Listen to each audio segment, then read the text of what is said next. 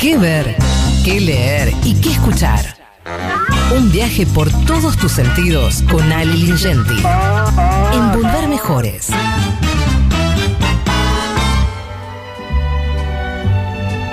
Hola Ale, querido, ¿cómo andás mi amigo? Hola Daddy, querido, hola compañera, ¿cómo anda todo por ahí? Muy bien, Acá, hola, Ale, bien. Cagándome, cagándome de risa con los spots publicitarios de, la, de las campañas, de las distintas. Yo digo, lo, lo dejo para, pa- para que lo charlemos eh, en algún momento tomando un vino cuando nos juntemos, no, no ahora, por supuesto. Digo, eh, escuchando la posibilidad de que algunos candidatos puedan llegar a lo que a, lo- a los, a sus objetivos, a cumplir sus objetivos, eh, está dependiendo y habla de nosotros, lo que somos, lo que fuimos, ¿no? Digo, que tengamos estos candidatos, ¿no? Decir, hay, pu- Bueno. hay publicidades, digo, la publicidad de Randazzo, la verdad que no, no la entiendo. Me da una vergüenza, digo. Pero él actúa. No, no actúa. Él hizo una, una muy buena gestión y yo la, la- la apoyé mucho, la apoyamos todos los, los compañeros que están ahí en, en- en la producción también, en la época de, del 2014, 2015. Digo, qué, qué- qué- qué bárbaro, no, no. Y quiero encontrar una lógica y no se la encuentro. Perdón que le quité minutos a su espacio. No, amigo. para nada. A mí me llamó mucho la atención, mira que yo voté a la izquierda, ¿eh? más de una vez, y me llamó mucho la atención la publicidad de la izquierda que dice que para renovarse hay que votar a la izquierda, y, y tiene el mismo candidato, la misma candidata hace Sí. 47 años Sí. más o menos.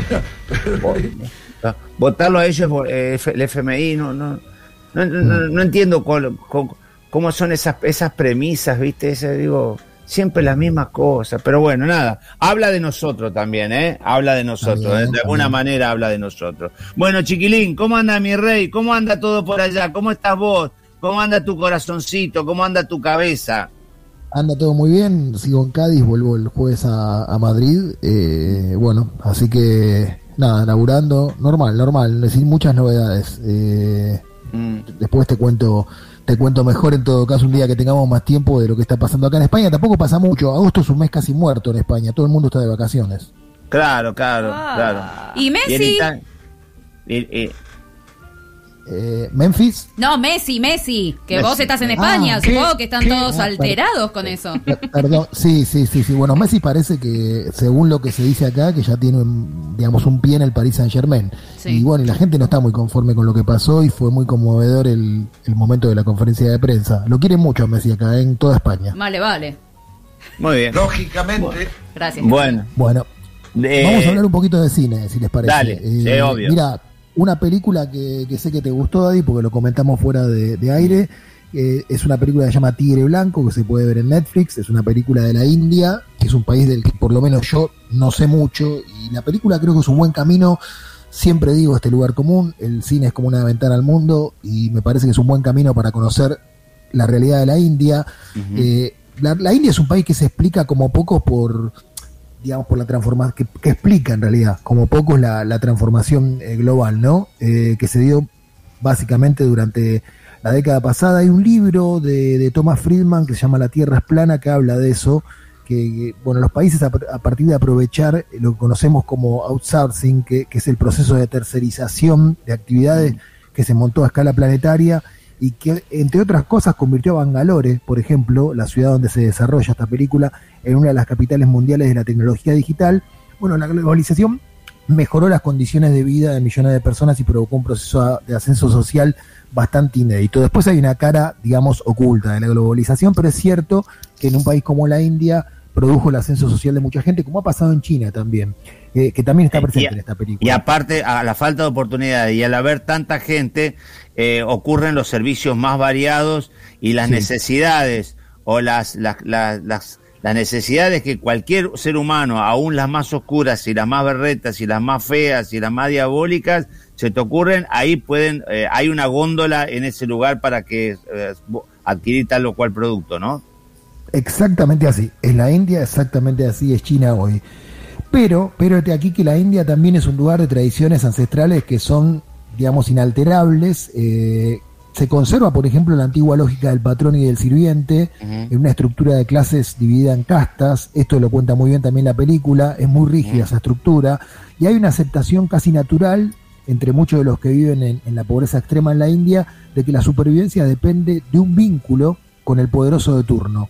Eh, estos son los temas que aborda Tigre Blanco eh, con una película muy dinámica. A mí, aunque no tenga mucho que ver, piensen en películas tipo Siete Cajas, esa película paraguaya que fue un súper éxito, eh, que son películas que te agarran, digamos, de la muñeca cuando empiezan y no te sueltan hasta el final, porque tienen como una dinámica narrativa muy, muy poderosa y son muy entretenidas. Esto no quiere decir que la película sea perfecta ni mucho menos. El narrador de la película es Balram, que, que, es un chico, el más resuelto y el más inteligente, el más perspicaz, digamos, de los pobladores de una aldea rural que está dominada por una familia muy acostumbrada a vivir de los demás. Y él se da cuenta de que, de que es posible escapar de la pobreza extrema profundizando esa servidumbre hacia los señores que mandan en la India, pero también descubre... Robando, robándole el monedero, sí, robándole sí. el monedero a través de la necesidad, sí.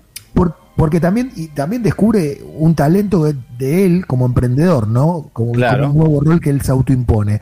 Eh, bueno, eh, él es el narrador de la película, es una historia de, de, ascenso social muy cínica, es una película muy cínica y, y muy anticapitalista a su manera. Muy de meritocracia, ¿no? Porque no, no es un, un planteo de, de igualdad que, que, todos arranquen de una línea, sino el que sale, sale. Es como cuando salió la chica que bailaba danza clásica en, el, en la villa o que jugaba al golf o que tocaba el violín, exacto, ¿no?